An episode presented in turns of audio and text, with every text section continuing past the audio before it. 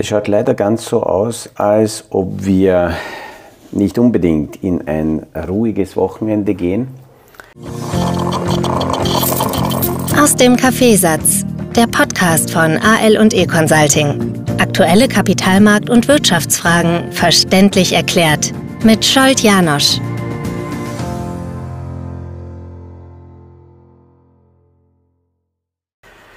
Fast alle Wochenenden waren in diesem Jahr, ja spätestens seit äh, Ende Februar, damit belastet, dass die Kapitalanlagemärkte ja gehofft haben, dass bis am Montag eine Lösung aus dem Hut gezaubert wird. Jetzt äh, wird es nicht Montag sein, sondern Dienstag, weil die wichtigsten Märkte am Montag stehen bleiben und hier ein Feiertag auf uns zukommt. Ähm, ja, aber alles der Reihe nach. Das, was gestern ein positiver Tag mal war, war 25 Jahre EZB Geburtstag und damit auch ja, ja, ein Fest, dass es den Euro gibt. Und egal wie die Kritiker die Aktivitäten der Europäischen Zentralbank äh, sehen wollen. Ich kann alles, was so an den Märkten passiert, immer von zwei Seiten betrachten. Summa summarum muss man sagen, dass bis jetzt die EZB einen äh, recht guten Job gemacht hat. Die Zielsetzung, dass es hier eine möglichst breit, möglichst breit aufgestellte und stabile Währung geben sollte, ist bis jetzt gelungen. Und dass Krisen ähm, natürlich mit dementsprechendem Einsatz gelöst werden müssen, ist auch logisch, wenn das Haus brennt. Dann ist die Hauptaufgabe der Feuerwehr, äh, diesen Brand zu löschen und jede Menge Wasser herbeizuschaffen, dass man mit diesem Wasser daneben auch äh, Kollateralschäden anrichtet, ist eine klare Geschichte. Aber wenn es eben brennt, dann äh, geht es nicht darum, hier Nebenschäden irgendwie zu beobachten, sondern ähm, diesen Brand zu löschen. Danach muss man natürlich hergehen und dann die Schäden, die hier angerichtet wurden, auch dementsprechend reparieren. Und wenn wir uns global die Positionierung des Euro anschauen, dann ist neben Dollar, Yen, Yuan, äh, neben globalen Währungen äh, unser Euro ganz, ganz stark äh, positioniert und äh, ja, somit eine, eine, eine gute Geschichte. Und im Moment schaut sehr viel wieder genau deswegen auch auf die EZB, weil äh, auf der anderen Seite des Teiches in Amerika die Schuldenstreit-Thematik leider weitergeht und auch da gibt es mehrere Aspekte, die es zu beleuchten gibt. Wir sehen zwar immer nur die Fotos von Joe Biden und McCartney und haben das Gefühl, die zwei müssten sich einigen. Aber in Wahrheit sind beide eigentlich nur Hampelmänner, die hier in der Auslage stehen, weil die wahren Probleme hinter ihnen sitzen. Auch wenn sich die zwei einigen, das heißt, die stehen auf, gehen raus und sagen, ja, wir haben uns geeinigt, Handshake. Das Problem ist, dass diese Einigung dann danach durch den Kongress und auch im Senat abgewunken werden müsste. Und dort sitzen die wahren Probleme. Weil in beiden, in beiden Häusern, in beiden, in beiden Parteien gibt es leider immer mehr extreme Leute und alles, was wir in Amerika in den vergangenen Jahren gesehen haben, geht nicht nur politisch und gesellschaftlich auf diese brutale Polarisierung hin, sondern auch ja, offenen Auges in äh, Krisen das System hineinzutreiben. Da gibt es auf beiden Seiten Lager und Menschen, die sagen, naja, dann sind wir halt zahlungsunfähig und dann schauen wir mal. Und dieses Ausreizen der maximalen Grenzen ist brutal. Die zwei, sowohl der Biden als auch der McCartney, sind wahrscheinlich darauf sogar angewiesen, so lange keine Einigung zu verkünden, bis erste Schrammen an den Kapitalanlagemärkten nicht sichtbar werden, bis nicht mehr Panik auch von den Märkten aufkommt. Das ist im Moment wie ein Pokerspiel. Ähm, weil nur, wenn dann die Panik aufkommt und wenn Bremsspuren sichtbar sind, äh, dann würden vermutlich sowohl die Demokraten als auch die Republikaner im Senat und im Kongress dem zustimmen, dass äh, es eine Anhebung der Schuldenobergrenze gibt. Wie, wie das sein kann dass, äh, oder was passieren kann, wenn das nicht gehoben wird, das haben wir, wenn man so will, in einem Probelauf Mitte März gesehen mit der Bankenkrise, weil bei den Banken ja nichts anderes passiert ist, als dadurch, dass die Zinsen in die Höhe gegangen sind, haben in der Bilanz der Banken die Staatsanleihen an Wert verloren. Und wenn man diese Anleihen äh, ja, realisieren muss, muss man Verluste realisieren und das wird alle, die diese Anleihen als Sicherheit in den Büchern haben für weitere Kredite, die wird es in Probleme bringen. Und wenn die, ähm, wenn die Einigung nicht kommt und damit die Bonität von Amerika kippt, was passiert dann bei den Zinsen? Naja, die Zinsen müssen in die Höhe. Wenn die Zinsen in die Höhe müssen, aber dieses Mal nicht deswegen, weil die Notenbank die, Höhen, äh, die Zinsen erhöht, sondern weil die Bonität kippt, dann können diese Zinssätze auch nicht mit einer Zinssenkung dann von der Notenbank wieder nach unten gedrückt werden, sondern das sind dann Bonitätszinsaufschläge. Und der Anleihenmarkt, der auf amerikanische Staatsanleihen aufbaut, ist in etwa 24 Billionen Dollar groß. Es gibt auf der Finanzindustrie-Seite mittlerweile schon Krisenmeetings, weil bei der Finanzindustrie, bei den institutionellen Investoren Hoffnung keine Strategie ist. Nur darauf zu hoffen, dass die kein Blödsinn machen, ist keine Strategie. Das heißt, die beginnen mittlerweile Krisenszenarien durchzuspielen. Deswegen können sie auch diese Warnungen aussprechen, ähm, dass die äh, Verhandler vorsichtig sein müssen, weil die Situation kippen kann und sehr gefährlich ist, weil sie eben diese Krisenszenarien durchspielen. Und ich bin in den letzten, in den vergangenen Wochen ähm, einige Male bei Gesprächen und bei Interviews gefragt worden, was kann denn passieren? Und sehr einfach, ähm, das was passieren kann, ist, dass die, die, eine wichtige Basis unseres aktuellen Finanzsystems, nämlich 24 Billionen Dollar, die über amerikanische Staatsanleihen die Grundlage für sehr vieles bilden. Wenn das ausfällt, dann ähm, äh, in den Medien wird darüber gesprochen, dass es leichte Verwerfungen geben wird. Aber diese Verwerfung ähm, kann durchaus an eine Tsunamiwelle wie 2011 äh, erinnern. Danach wird man das dann wieder äh, kitten, reparieren. Was machen? Man muss sich überlegen, diesen Bankentest, die, diesen Bankenstresstest, äh, konnten die Märkte verdauen, weil der, der amerikanische Staat hergekommen ist und gesagt hat, okay, es gibt eine, äh, die Einlagensicherung wird erhöht, nicht nur die 200.000 Dollar, sondern die Einlagensicherungsgrenze ist nach oben geöffnet, wenn es notwendig ist. Und allein mit der Aussage, wenn es notwendig ist, ähm, war schon genug, weil wieder Ruhe eingekehrt ist. Wenn aber genau derjenige, der sagt, ich garantiere euch, dass wenn es notwendig ist, ich die Liquidität bereitstelle, wenn derjenige in eine Zahlungsunfähigkeit hinein manövriert wird, dann ist die erste Aussage leider auch wenig wert. So bauen sich mehrere Themen aufeinander auf. Und das ist das, was derzeit in den fachlichen Bereichen für Unruhe sorgt. Dennoch sind die Märkte noch konstruktiv und ruhig. Ähm, man hofft, dass keiner seinen Namen vor dem Zahlungsausfall Amerikas stehen haben will, also nicht der Biden und nicht der McCartney, aber sie taktieren. Und warum können sie taktieren?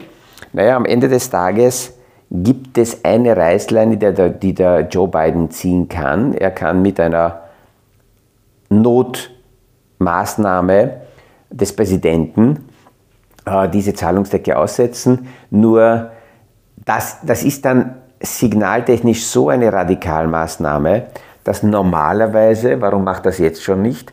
Naja, wenn er es jetzt nicht macht, aber wenn er es jetzt machen würde, dann wäre das ein ähnlich schlechtes Signal für die Märkte, weil man dann sehen würde, aha, daher gibt es gar keine Chance, dass sich die einigen und äh, deswegen muss er diese Reißleine ziehen. Wenn aber im letzten Moment er das macht, dann werden die Märkte sogar dafür dankbar sein. Davor wird aber sehr viel Verunsicherung noch in der nächsten Woche in die Märkte reinkommen. Im letzten Moment wird, werden die Märkte dafür sogar dankbar sein, dass er die Reißleine zieht, weil es wird von Tag zu Tag sogar formal immer enger, dass sich das ausgeht. Die meisten verlassen jetzt am Morgen spätestens die, die Zentralen, kommen nächste Woche Dienstag zurück und dann gibt es nur mal ein, zwei Tage. Jetzt, der 1. Juni ist so ein Datum, der ist mit circa angegeben. Die amerikanische äh, Finanzministerin, die Janet Yellen, ist jetzt schon super kreativ, um ähm, diesen Zahlungsausfall zu verhindern und die produziert mit äh, unterschiedlichen Maßnahmen Geld. Und deswegen weiß man auch, dass sie ungefähr eine Billion Dollar benötigen wird, um dann, äh, wenn diese äh, Zahlungs also die, die Schuldenstreitgeschichte geschlichtet ist, um sich liquiditätstechnisch aufzufüllen. Man muss sich vorstellen, diese eine Billion Dollar muss dann von irgendwo herkommen.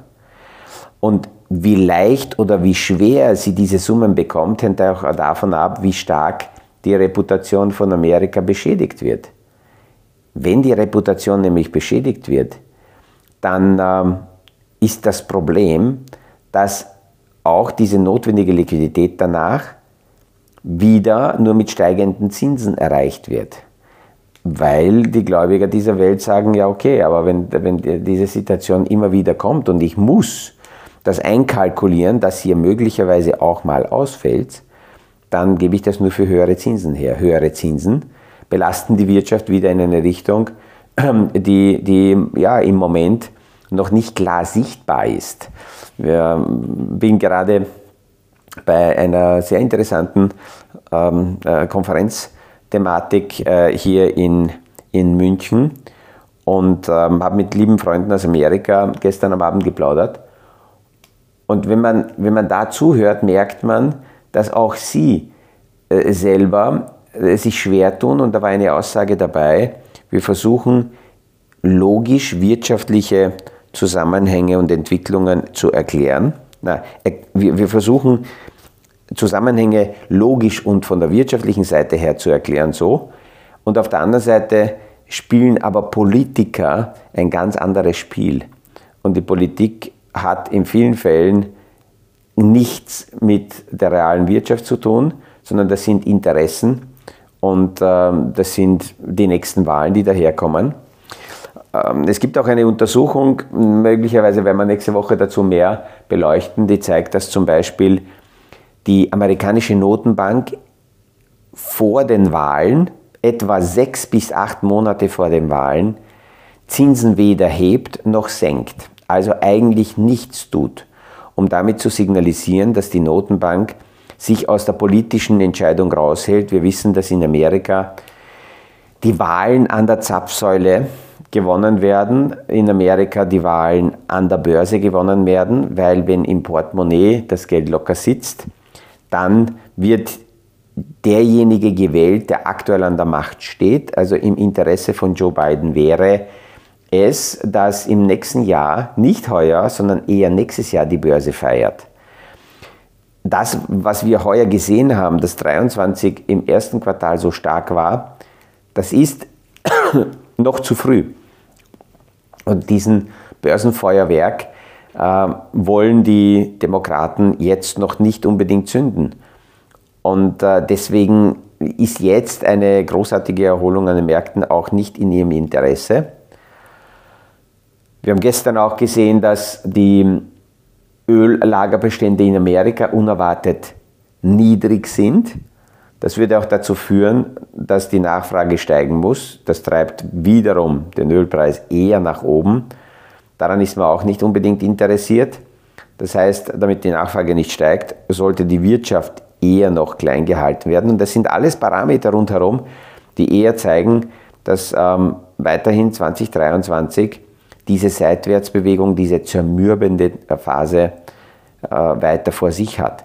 Und eine Geschichte ist noch nicht abgehandelt. Ähm, wir haben vor gut zwei, drei Wochen darüber kurz gesprochen, dass es eben in der Kryptowelt eine große Anleihe gab, die bis jetzt nicht bedient wurde. Diese sogenannte Digital Currency Group, die hat jetzt eben seit dem Ablauf der Anleihe 30 Tage Zeit. Das wird sein, so Mitte Juni, äh, wo einzelne Gläubiger die Digital Currency Group in Konkurs schicken könnten. Und das schwebt auch noch. Also wir haben fast alle Themenbereiche, die in irgendeiner Form ähm, einige Probleme vor sich haben und das anschauen. Und äh, pff, das, das werden wir noch, ähm, ja, das wird uns weiterhin beschäftigen. Diese Woche habe ich fast jeden Tag über künstliche Intelligenz auch gesprochen. Zuerst, wie das rundherum ausschaut, was also die fachlichen Hintergründe aktuell sind. Dann ähm, äh, zuerst einmal von, von, vom Interview von Palo Alto Networks. Und äh, gestern war dann wieder eine Konferenz, ist eröffnet worden von Microsoft. Und auch hier war die, die, der Haupt, äh, äh die, die Hauptidee, die präsentiert wurde, die Entwicklung von ChatGPT, natürlich im Zusammenhang mit Bing.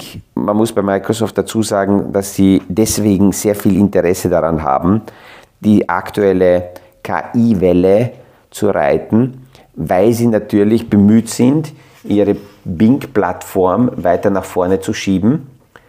Und, ähm, und da sehen Sie die Chance, dass die aktuelle KI-Welle äh, ausgenutzt wird, dass Bing weiter nach vorne geht. Nur damit werden sehr viele Geschäftsmodelle natürlich gekippt.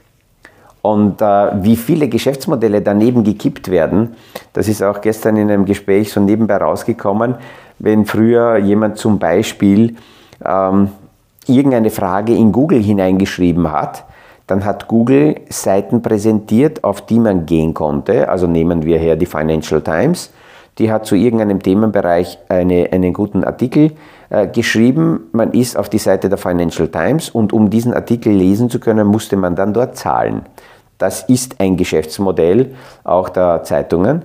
Bing, gekoppelt mit ChatGPT, geht jetzt aber her und holt nicht eine Seite, die ich dann bezahlen muss, damit ich die lese, sondern ChatGPT liefert mir aus der großen Datenbank irgendeine Antwort. Ob die jetzt richtig ist oder nicht, das ist eine andere Geschichte, aber die liefert mir eine Antwort, ohne dass ich da äh, dafür zahlen musste.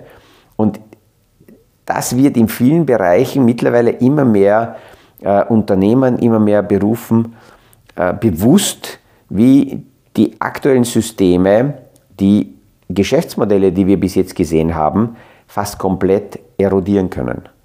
Und dann sagt man auch natürlich dazu, auch Fachleute, dass derzeit die künstliche Intelligenz sehr locker sowohl firmenseitig als auch privat so locker einzusetzen deswegen gefährlich ist, weil die Datenspeicherung in diesem Bereich noch komplett unklar ist. Und ähm, deswegen sollte man sehr zurückhaltend sein, solange das noch nicht gelöst ist und noch nicht klar ist, wie das da weitergeht. Solange sollte man äh, die, die künstliche Intelligenz auch wenn man davon fasziniert ist, als User nicht zu leichtfertig einfach so einsetzen, nur weil es jetzt, nur weil es das da ist.